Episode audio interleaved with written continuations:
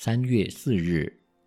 以众人之心智为心智，则能通众人之愿望；以众人之耳目为耳目，则能尽众人之情理。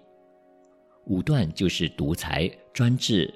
现在世界上的国家之中，实施独裁专制的政体还是很多，但这些都是冰山的一角，倒台的时候必然是非常的凄惨。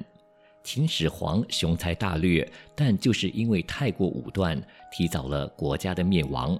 宋襄公标榜仁义之师，但他不能审时度势，不听群臣劝谏，执意与楚军一战，结果兵败身亡。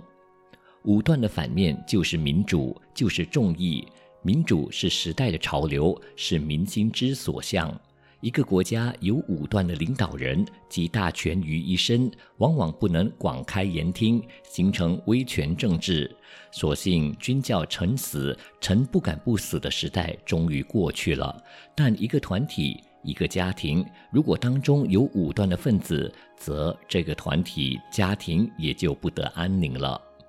强人政治固然很好，但强人犯错，那就无法收拾了。所谓武断自己之事，危害尤浅；武断众人之事，招祸实深，实可为领导者戒。文思修，民主是时代的潮流，是民心之所向。每日同一时段与您相约有声书香。